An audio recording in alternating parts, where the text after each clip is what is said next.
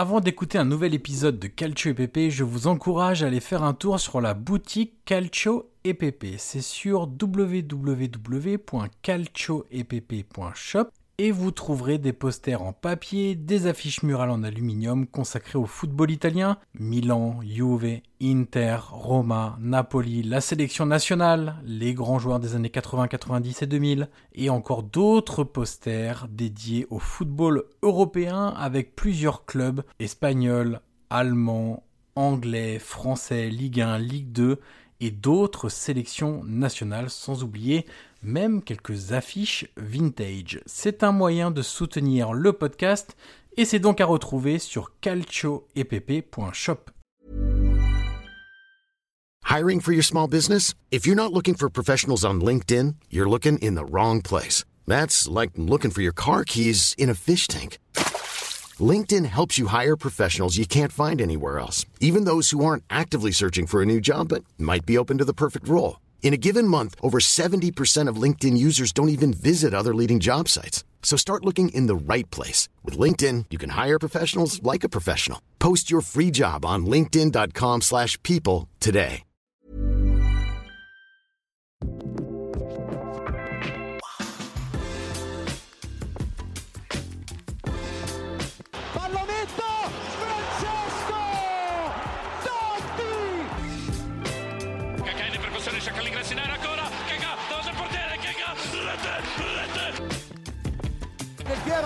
Sinistro! Alex!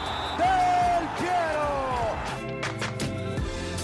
Riesce a guadagnare il pallone Milito, Milito, Milito, Milito! Principe Milito! Bocio è libero per il traversone pericoloso, Mare!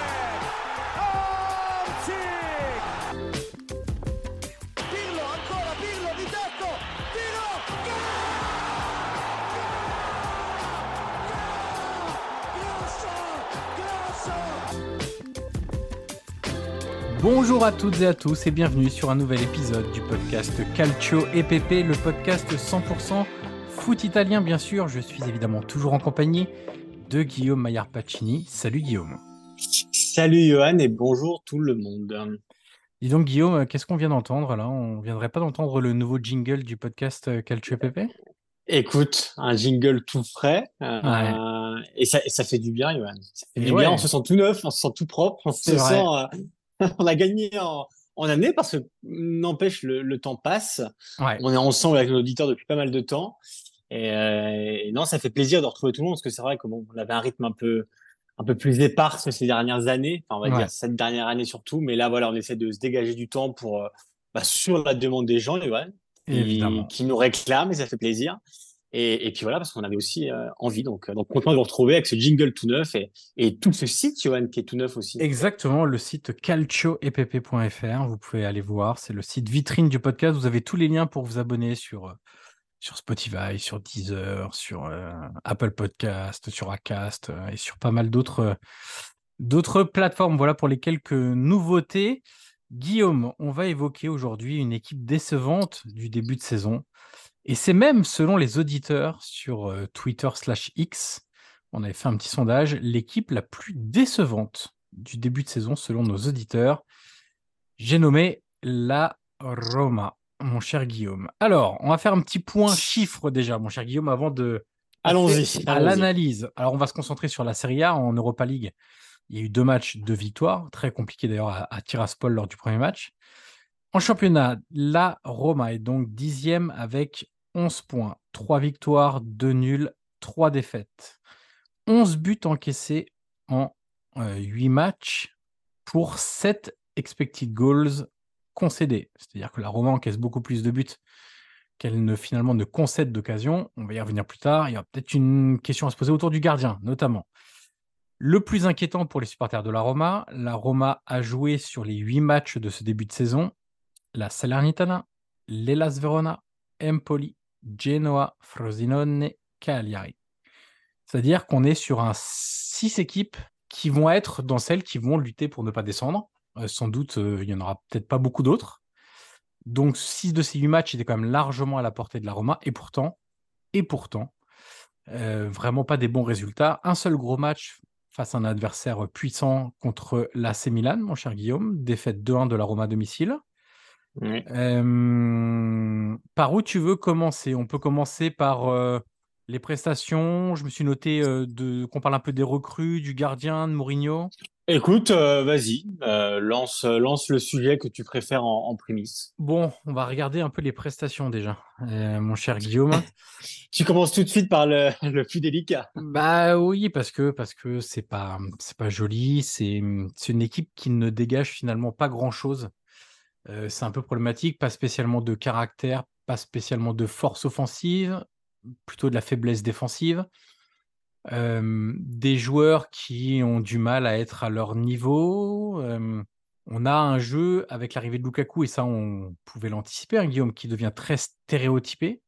Alors la Roma a beaucoup le ballon parce que les adversaires ont bien compris que bah, suffisait de laisser le ballon à la Roma pour que eux-mêmes soient en difficulté, pour que cette équipe soit en difficulté parce qu'elle a du mal à se créer des occasions. Et pourtant, avec l'arrivée de Lukaku, c'est beaucoup de jeux longs, de jeux directs sur Lukaku. Euh, pour- parce que lui, on sait qu'il fait des différences, Guillaume. En, en Serie A, euh, le championnat est, est ce qu'il est. Il n'est pas au top niveau européen qu'on a connu.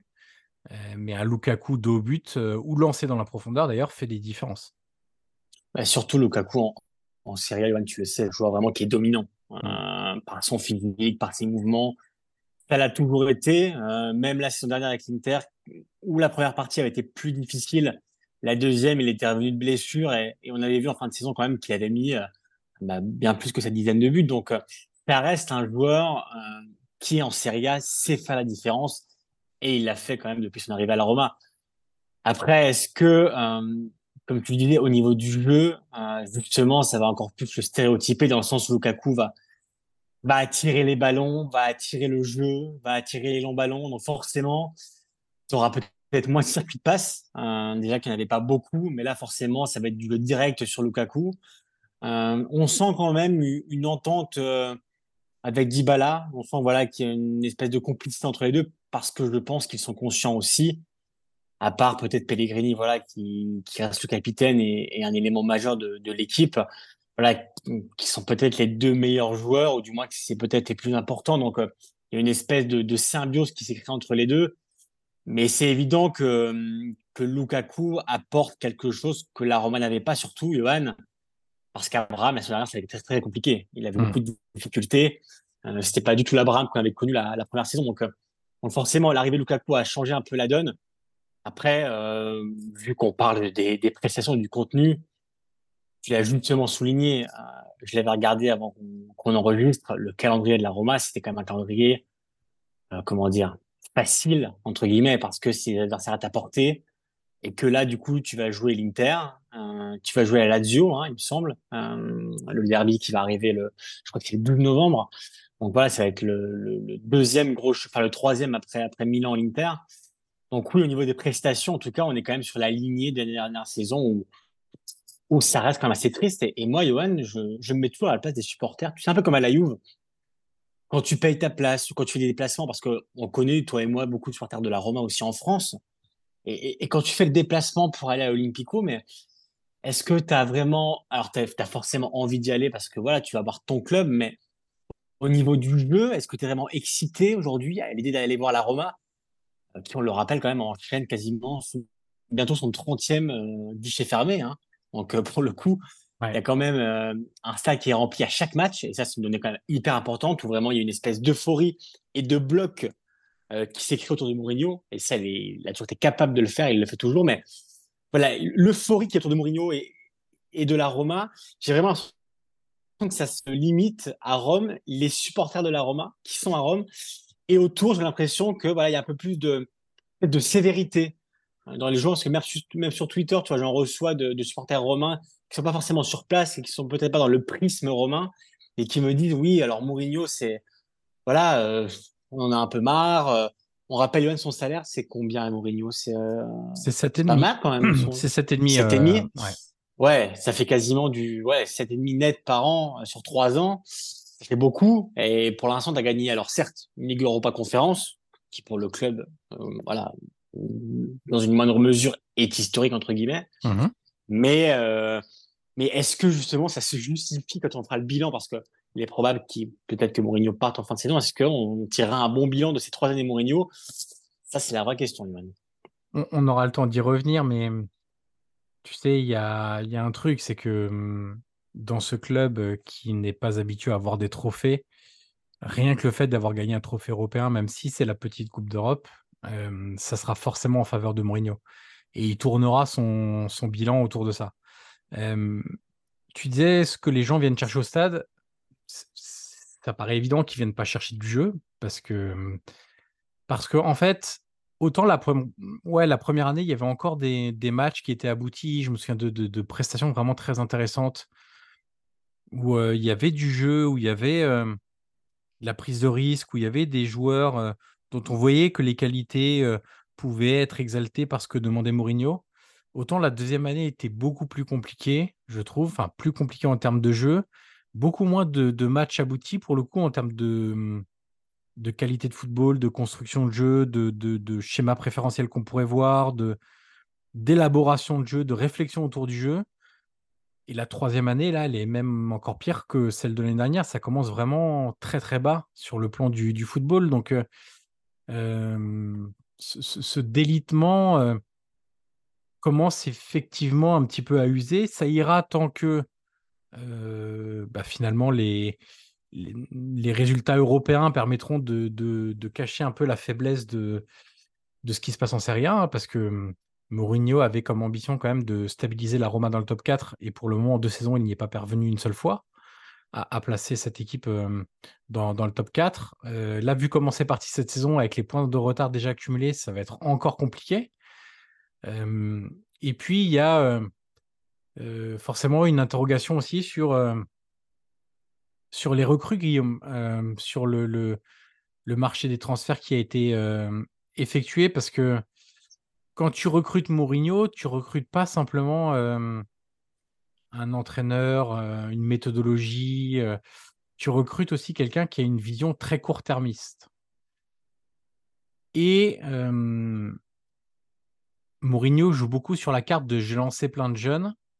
Il faut toujours regarder dans quelles circonstances les jeunes ont été lancés. Il faut toujours regarder est-ce que ça a été un one-shot ou est-ce que ils ont pu s'installer? Beauvais, par exemple, a pu s'installer. Euh, Volpato a eu un petit peu de temps de jeu. Missouri, ça a été du one-shot. Euh, euh, pour le moment, ça a été un one-shot. Pagano, il commence à faire des rentrées en jeu. Mais tu vois, on n'est pas en train de parler d'un mec qui a installé trois jeunes dans l'équipe, en fait. Donc, euh, lui, ce qu'il veut, c'est des joueurs prêts. Et on l'a vu lors de ce mercato, en allant chercher des Paredes, des Renato Sanchez, des Awar, des Ndika, des Christensen. Et pour le moment, quand on regarde les, les débuts de saison, alors il faut faire toujours un petit peu attention, hein, ce n'est qu'un début de saison, ce n'est que 8 matchs en même temps. 8 matchs, c'est 20% du championnat. Euh, donc on n'est pas non plus sur euh, rien du tout. Euh, mon bilan rapide des recrues, tu me diras si tu es d'accord, mon cher Guillaume. La recrue positive, c'est Lukaku. Évidemment, qui, change le visage de- du 11. Il y en a un deuxième qui a très mal commencé et sur les deux matchs les plus récents était pas trop mal, c'est Paredes, euh, où j'ai trouvé qu'il commençait à prendre du rythme, à accélérer un petit peu le jeu. Il a forcément une qualité de, de passe verticale qui va être utile aussi pour aller chercher Lukaku. Donc peut-être que l'association va être intéressante. Après le reste, euh, Ndika très en difficulté. D'ailleurs, entre parenthèses, Mourinho qui a quand même dit que Roger Ibanez avait été très critiqué, notamment pour ses erreurs hein, dans, des, dans des matchs couperets, notamment dans les derbies. Mais il disait qu'il amenait beaucoup de sécurité globalement à l'équipe. Et quand ton successeur est là et que tu prends ça, ça veut quand même dire qu'il est bien conscient que Ndika, pour le moment, c'est c'est compliqué. Christensen, très en difficulté. D'ailleurs, Guillaume, les derniers matchs, c'est Karsdorp qui semble reprendre le, le haut de la hiérarchie des, des latéraux à droite, puisque même Chelik, Ouais. c'est c'est pas génial non plus. Renato Sanchez, comme prévu, toujours blessé. Et puis l'autre, c'est Oussem Aouar, qui avait commencé par faire une très belle préparation. Ouais, il avait fait un bel été, hein. Ouais, c'était justement une des satisfactions de la préparation, qui s'est blessé, qui a eu du mal à revenir, qui s'est fait tenser par Mourinho. Souviens-toi, la, la déclaration euh, euh, où il disait euh, c'est pas nous qui allons aller vers lui, c'est lui qui doit s'adapter à notre jeu, à ce qu'on demande. C'était quand même une déclaration assez forte. Donc, euh, donc voilà. Et après, la question subsidiaire, ça, Guillaume, c'est est-ce que Mourinho est en capacité de faire progresser les joueurs? Je ne vais pas parler mentalement parce que ça, ça me semble assez indiscutable quand tu écoutes les joueurs eux-mêmes en parler, mais sur tout l'aspect football terrain. Mais c'est évident que, que Mourinho, sur le, la mentalité, a apporté quelque chose. Je, je me souviens, Pellegrini avait parlé dans un quotidien Ouais. anglais. Donc justement, il avait, et, et je pense que, évidemment, que Mourinho a apporté quelque chose dans ces trois ans. On peut pas dire que, voilà, il a apporté, qu'il est dépassé. Voilà, il, Mourinho a forcément apporté quelque chose dans ces trois ans. Après, comme tu disais sur les recrues, à War, il a été assez sévère, hein, même de ce qu'il firent dans la presse romaine. Moi, je me rappelle un article dans le, le Messager où il disait que il y avait une incompatibilité caractérielle quasiment entre les deux, où tu sais, Mourinho adore évidemment ces joueurs qui, qui sont prêts à mourir pour lui sur le terrain. Ouais. Et c'est vrai qu'Awa n'a pas, voilà, c'est pas du tout ce prototype-là. C'est plutôt un joueur, on va dire, technique, ouais. élégant. Voilà, exactement. Après, euh, en fait, toi, ce que tu reproches un peu à, à ce mercato-là, c'est que ce soit un peu de l'instant team, enfin, de, tu vois, le, le fait que ce serait du, entre guillemets, du one shot pour l'instant, qu'il n'y ait pas de projection d'avenir, un peu comme on pourrait l'avoir, par exemple, dans d'autres clubs qui, qui essayent de miser sur l'avenir. C'est plutôt ça. Bah, en fait, tu reproches, toi. En fait, soit tu fais de l'impact immédiat et à ce moment-là, tu prends du très expérimenté très fort. À la Lukaku, par exemple. Voilà. Ouais. Soit tu fais du jeune pour construire l'avenir. Mais tu fais pas de l'entre-deux. Avec des joueurs, pour certains, qui étaient en échec dans leur club, pour la grande majorité. Le seul qui n'était pas vraiment en échec, c'est Ndika. Ndika était vraiment titulaire indispensable à, à Francfort. Mais Christensen était en échec à Leeds, avec qui il est descendu. Oussem Aouar était en échec à Lyon. Ça s'est mal passé au niveau relationnel à la fin, etc. Bon, vivement, il y a eu des, des choses qui ont fait qu'il n'avait pas le rendement nécessaire sur le terrain. Paredes et Sanchez étaient en échec aussi en Ligue 1. Donc, euh, quand tu prends autant de recrues en échec, euh, c'est difficile de leur demander du jour au lendemain d'être très très fortes. Donc, je trouve que le mercato est un espèce d'entre-deux qui ne colle ni à la construction de quelque chose, ni vraiment à ce que voulait Mourinho. Donc, finalement, tu ne fais aucun satisfait que des déçus. Et donc, je trouve que quand tu commences cette saison-là, bah, tu la commences pas de la bonne manière, en fait. Parce que déjà, ton entraîneur est pas content du mercato. Si tu fais venir Mourinho, tu sais qu'un Matic, ça va le brancher. Tu sais qu'un Lukaku, ça va le brancher. Mais c'est, c'est certain que Dybala et Lukaku seraient pas venus, par exemple, peut-être sans Mourinho. Mm. Euh, Dybala l'a dit souvent que dans son, dans sa réflexion, ça avait joué. Euh, d'ailleurs, le- leur avenir était un peu lié l'été dernier, hein, ce qu'on avait un peu Ouais. compris dans, dans la presse. Lukaku, forcément, l'a dit aussi. Mourinho, voilà, a toujours cette aura, et encore plus à Rome, Johan, où, euh, comme tu l'as dit, c'est un club qui est pas habitué au trophée. Et par exemple, quand on voit comment ils ont accueilli deux joueurs comme Lukaku et Dybala, qui sont évidemment de très bons joueurs, mais tu vois, euh, Lukaku, Dybala n'auraient pas été accu- accueillis comme ça, par exemple, à l'Inter, euh, à la Juve. Mhm. Euh, bah alors Dybala, il y évidemment, mais à l'AC Milan, tu vois, c'est des clubs qui les auraient accueillis de manière très digne, mais tu vois, sans en faire des caisses, entre guillemets. À Rome, Lukaku, voilà, je me rappelle le match, à, je crois que c'était avant l'AC Milan, où il y a eu toute une cérémonie. Dybala, évidemment, il y a eu, c'était sur quelle place de Rome qu'il y avait sa présentation. Il y des dans la région. Pas loin. personnes pour l'accueillir. Ouais, c'est ça, pas loin du, pas loin du siège de, de- social du club d'ailleurs. hein. Ouais, du club. Donc, tu vois, en fait, ça, ça pro, c'est forcément que Mourinho là-bas reste une espèce, enfin, profite, on va dire, d'une espèce euh, d'immunité. Mais pour revenir sur le discours et, et sur le mercato, c'est évident qu'il y a quand même beaucoup de questions. Et même pas que sur l'été dernier, Johan, même sur les, les précédents. Mhm. On sait que Pinto, on va dire, a des, un budget forcément limité. Hein. On rappelle que bah, lui, il a rappelé même euh, en conférence de presse la traditionnelle euh, post-mercato. Il a dit, mais vous savez, au mois de juin, moi, avant le 30, euh, bah, je devais renflouer les caisses et rendre des comptes à l'UFA. Hein. Donc, il avait vendu, 30 il avait millions vendu à des- trouver. des- Voilà, exactement. Donc, euh, il avait bricolé en leur vendant des jeunes, en vendant des joueurs, en faisant des économies par-ci par-là pour, euh, pour présenter à l'UFA un bilan assez propre. Mais et, et on sent bien qu'entre Pinto et Mourinho aussi que quelques différences sur certains sujets. Euh, Mourinho, pareil, on ne savait pas s'il allait rester ou non. Finalement, il a dit, dit qu'il restait. Donc, euh, mais c'est vrai que le mercato, en tout cas, c'est une espèce de, il y a une espèce de non-sens un peu avec ce qui fait, ce fait ailleurs. Par exemple, moi, je pense au Napoli la saison dernière. Qui aurait pu imaginer que Naples allait gagner? Alors on se répète, mais c'est important de le dire. Personne n'aurait pu imaginer Naples gagner le titre euh, quand Mertens est parti, euh, quand Ospina est parti, quand Insigne est parti, euh, quand toute cette branche-là est partie. Naples a gagné en refondant son projet avec des finances, on va dire, saines, une masse salariale revue à la baisse et quand même euh, en tablant un peu plus sur l'avenir. L'année précédente, l'AC Milan fait pareil, avec un projet assez jeune. Et c'est vrai que j'ai toujours du mal, moi, à comprendre pourquoi parfois on n'essaie pas de suivre ce modèle-là. Il y a une espèce de nouvelle vague s'instaure chez certains clubs italiens. Euh, L'Atalanta, ça fait beaucoup d'années, euh, quelques temps de ça. Et c'est vrai qu'à Rome, quand, quand tu vois certaines recrues, Johan, comme euh, Otto Renato Sanchez, bon, je peux comprendre l'idée parce que tu te dis, bon, allez, euh, on va essayer de le relancer. Ouais, mais non. Et finalement, Mourinho, au bout de quelques semaines, te dit, non, mais le Bayern n'a pas compris, le PSG n'a pas compris. Et toi, du coup, au bout de, de, de trois semaines, tu comprends pas non plus. Euh, bah, fallait peut-être y penser avant. Surtout que c'est un prêt, alors avec obligation d'achat, mais lié à des présences. Bon. Et Paredes, c'est un achat définitif. Et était quand même en perdition depuis quelques années, euh, l'ami Paredes.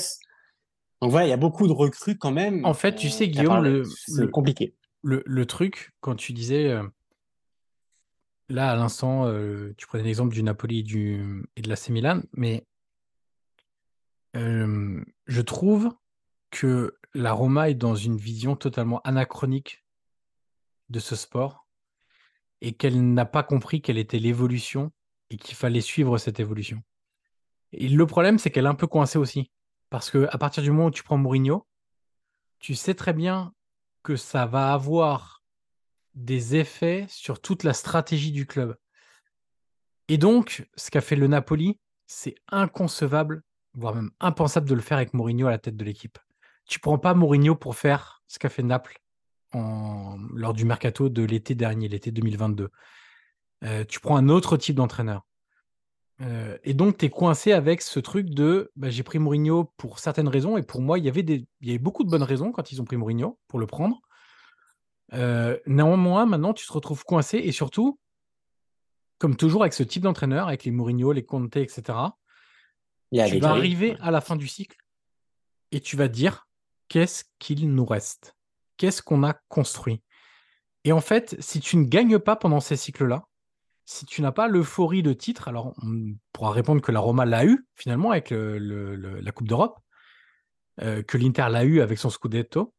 Euh, ces entraîneurs-là, finalement, euh, sont tellement obnubilés par le présent qu'ils en oublient qu'un club, c'est de l'anticipation.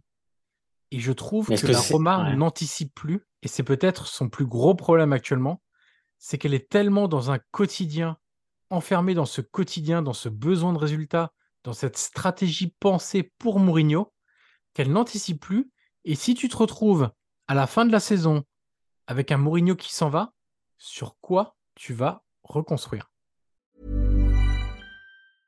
I'm Sandra, and I'm just the professional your small business was looking for. But you didn't hire me because you didn't use LinkedIn jobs. LinkedIn has professionals you can't find anywhere else, including those who aren't actively looking for a new job but might be open to the perfect role, like me.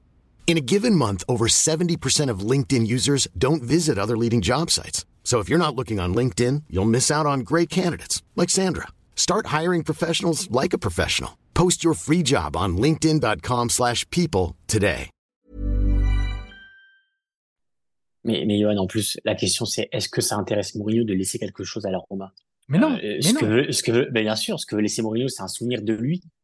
C'est qu'on parle de lui pour encore plusieurs années et, et- et que dans, dans 10, euh, 20 ans, on se rappelle de cette Ligue Europa Conférence qu'il avait gagnée. Mais lui, euh, euh, je pense, préparer le terrain pour le futur, ça intéresse pas Bien sûr. parce qu'il sait très bien qu'il va probablement partir.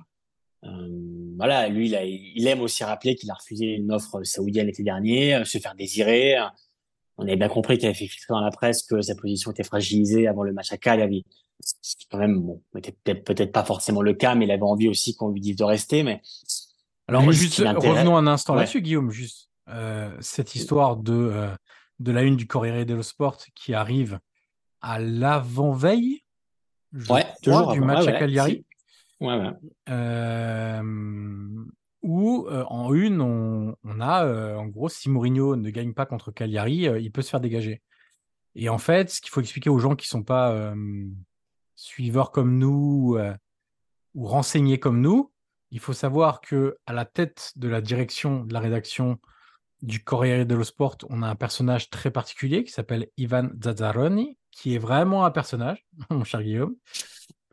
Pas des plus intéressants, on va le dire comme ça, euh, qui est très proche de Mourinho depuis très longtemps, depuis son premier passage en Italie, qui a écrit un bouquin sur Mourinho. Il est en contact constant avec Mourinho. Il a fait une interview il n'y a pas longtemps. La seule interview faite en one-to-one hors club par Mourinho, tu as raison, c'est avec Zazzaroni sur le Corriere dello Sport. C'était en tout début de saison, je crois. Ou, je ne sais plus si c'était avant la reprise ouais. ou juste après la reprise. Ouais, ouais, il y a quelques mois. Euh, et il y a même des journalistes qui ont vu euh, prendre son téléphone et appeler Mourinho. Ou inversement.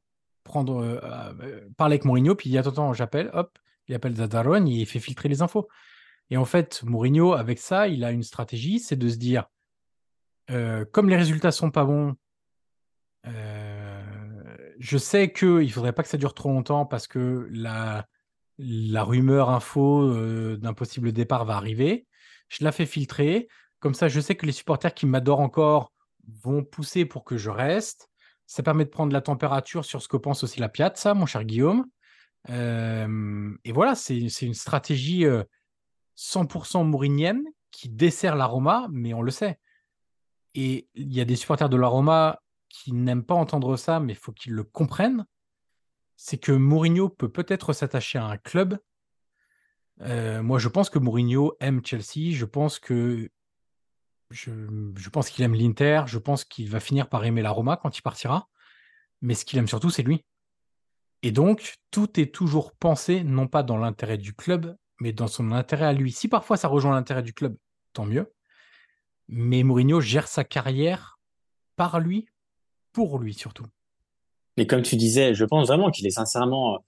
D'ailleurs, il, il fait beaucoup, quand même beaucoup pas mal de déclarations hein, vers la Roma, vers la Piazza. Mhm. Et justement, je pense vraiment qu'il y a un attachement réel et sincère entre, entre la Roma et Mourinho, parce que la Roma, quand même, est aussi allée chercher Mourinho à une période de sa carrière où c'était compliqué. Euh, elle a misé sur lui.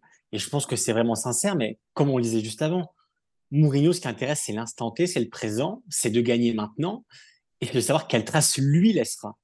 Ce que fera la Roma après lui, je ne suis pas certain que ça intéresse beaucoup. Mhm. Euh, à l'Inter, on s'en souvient parce que euh, je pense qu'à l'époque, quand lui est parti au Real et qu'après Benitez s'est planté, que Gasperini s'est planté, que quasiment tout le monde s'est planté euh, avant voilà l'arrivée de, de Conte quelques années plus tard, voire une décennie plus tard, je pense que lui était quand même plutôt content de voir que bah, que le grand, le dernier grand entraîneur qui restait, c'était lui. Mhm. Et, et, et comme tu disais, il pense beaucoup pour lui et par lui. Et pour revenir au terrain rapidement, une petite stat, tu vois, quand même, on parlait tiens, un peu de l'instant team et de, voilà, on se concentre sur le présent. La Roma a une moyenne d'âge euh, dans son équipe de 28,7 années. Ouais. Donc, c'est la troisième plus âgée de Serie A derrière l'Inter, derrière l'Inter, pardon, 29,5 quand même, qui est première, et à Lazio 28,9. Et, et dans son effectif, la Roma ne possède que 9,1% de moyenne de joueurs entre 22 et 25 ans. C'est la plus faible en Serie A. Mhm. Euh, tu as des clubs comme, euh, comme l'AC Milan qui en a 50, enfin, sur cette moyenne d'âge de, des joueurs entre 22 et 25 ans, euh, la Milan, par exemple, en a 56,5, euh, le Napoli en a 40%, euh, la Juve en a 48,7, euh, tu vois, et, et la Roma, c'est la seule équipe à moins de 10% sur Ouais. cette moyenne d'âge des 22-25 ans. C'est assez, assez symbolique, je trouve, quand même, dans, dans toute cette réflexion, comme tu disais, anachronique de, de la Roma, de son projet à très court terme. Guillaume, un petit mot quand même, je l'ai dit en préambule, sur le gardien.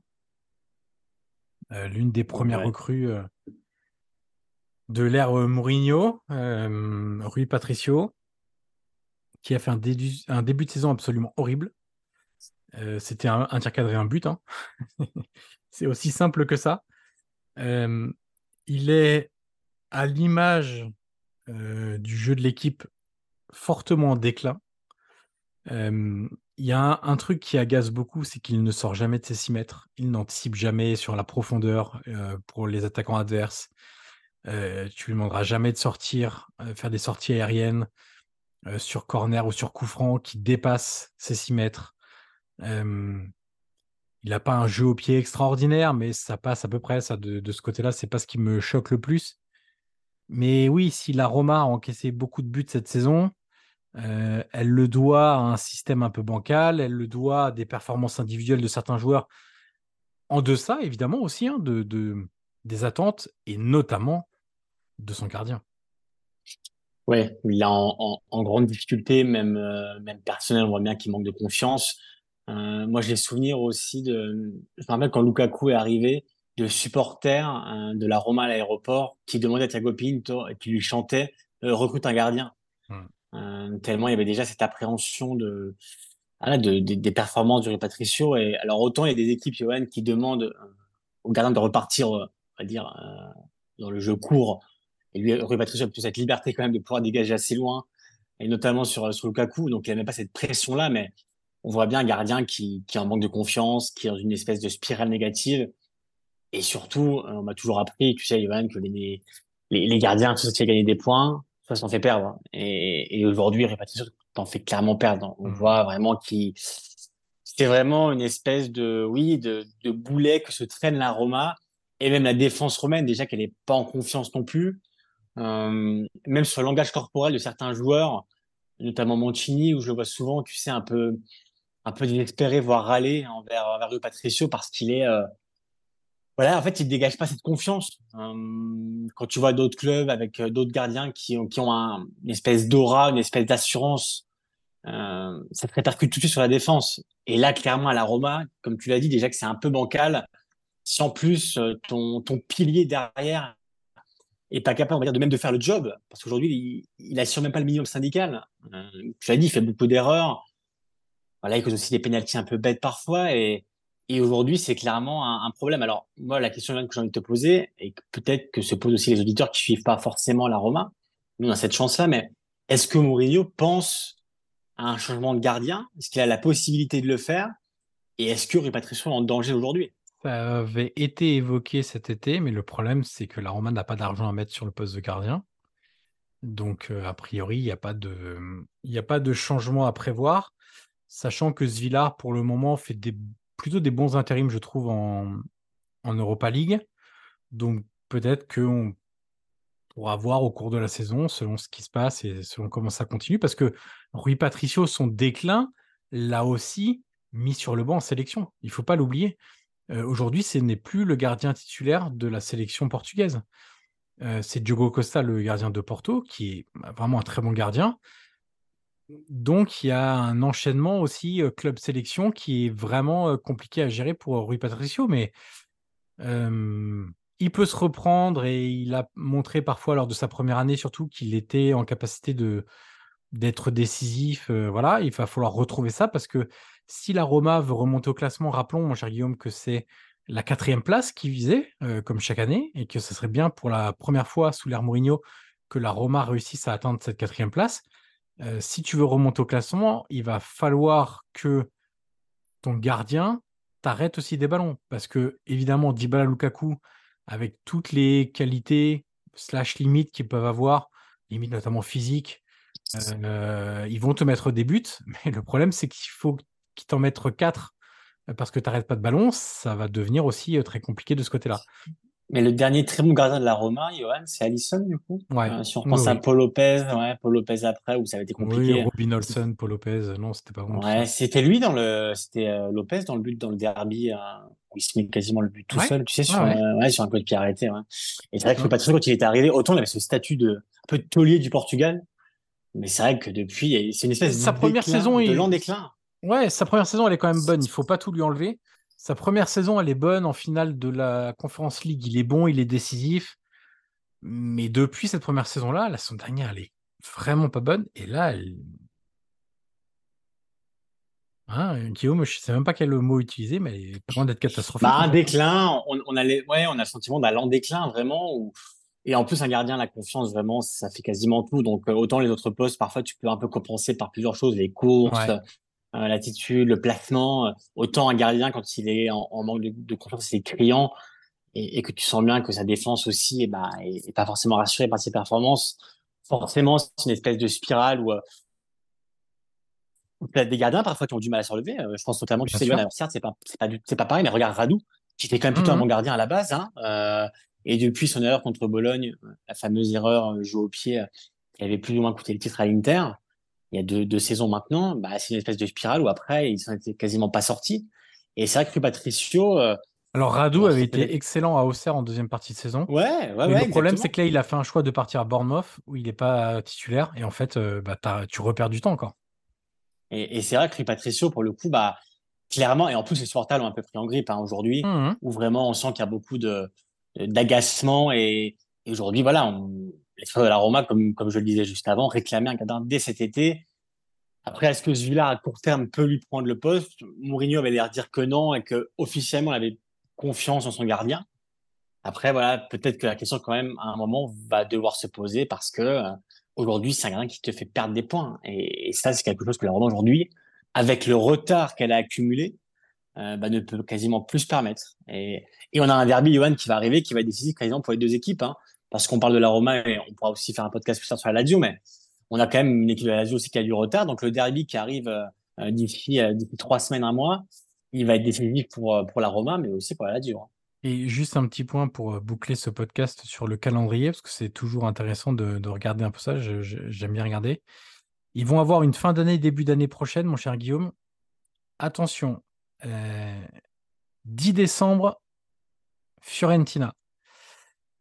17 décembre, déplacement à Bologne. 23 décembre, réception du Napoli. 30 décembre, déplacement contre la Juve. 7 janvier, Atalanta. 14 janvier, AC Milan. ah oui, là, là, on est sur, euh, sur du très très lourd. Euh, et donc, euh, soit la Roma aura perdu des points contre les petits, ils vont les récupérer contre les gros, soit ça va être une saison vraiment très très compliquée. Voilà, mon cher Guillaume, on aura le temps de reparler de la saison de, la Roma, de certaines individualités. On n'a plus le temps de parler de Lorenzo Pellegrini, parce qu'il y a beaucoup de choses à dire, notamment ses blessures. Euh, mais euh, on maintient notre format assez court de, ces podcasts-là. On a de très bons retours. N'hésitez pas d'ailleurs, mon cher Guillaume. Oui, les étoiles. Et tu sais que depuis notre dernier podcast, on a eu plusieurs personnes qui sont venues mettre les 5 étoiles, des commentaires aussi sur Apple Podcast, donc on les remercie chaleureusement euh, d'avoir euh, pris ces quelques secondes pour aller euh, mettre ces étoiles à ce podcast. Tu vois, j'ai Nico, Kennedy, Massoun qui nous ont ajouté des 5 étoiles et des bons et des jolis commentaires. Donc on les remercie vivement. N'hésitez pas à faire comme eux. vous le partagez également. D'ici là, n'oubliez pas calcioepp.fr, le compte Twitter également. Et puis, Guillaume, on se dit à très vite. On aura encore pas mal de, Très vite, ouais. Bien sûr, et les copies des commentaires, n'hésitez pas à en laisser. Et puis, Guillaume, un, format, un format que tu aimes beaucoup qui va bientôt arriver? Oui, les questions-réponses. On eh adore ça, Johan. Eh Donc, allez-y. Euh, même dans mon Twitter, n'hésitez pas. Mes, mes DM sont ouverts. J'ai déjà reçu quelques questions. Euh, donc, n'hésitez pas à, voilà, transmettre vos interrogations, vos questions, vos demandes, vos curiosités. Voilà. On y répondra, Johan, d'ici peu. Ouais, même si vous n'avez pas de questions, si vous voulez qu'on mette en avant un club, un joueur, un entraîneur, euh, positivement ou moins positivement, n'hésitez pas. On est, c'est un peu vous qui, euh, qui, allez faire le programme de, de cet épisode-là, hein, donc euh, profitez-en. Exactement. Il arrivera la semaine prochaine, donc euh, allez-y. Voilà, vous avez encore cette semaine de travail international où il y aura encore un peu de repos. Hein, donc, donc allez-y, transmettez-nous vos interrogations, tout ce que vous voulez, et on en parlera à l'antenne d'ici, d'ici une bonne semaine, Johan. Exactement. Il ne nous reste plus qu'à se dire à très vite, mon cher Guillaume. Et d'ici là, restez à l'écoute de Calcio et Pépé. Ciao, ciao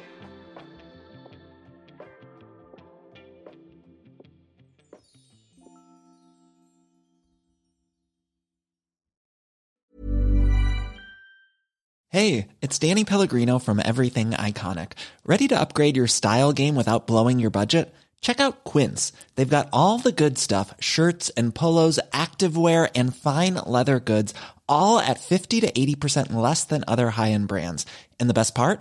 They're all about safe, ethical, and responsible manufacturing. Get that luxury vibe without the luxury price tag. Hit up quince.com slash upgrade for free shipping and 365-day returns on your next order. That's quince.com slash upgrade.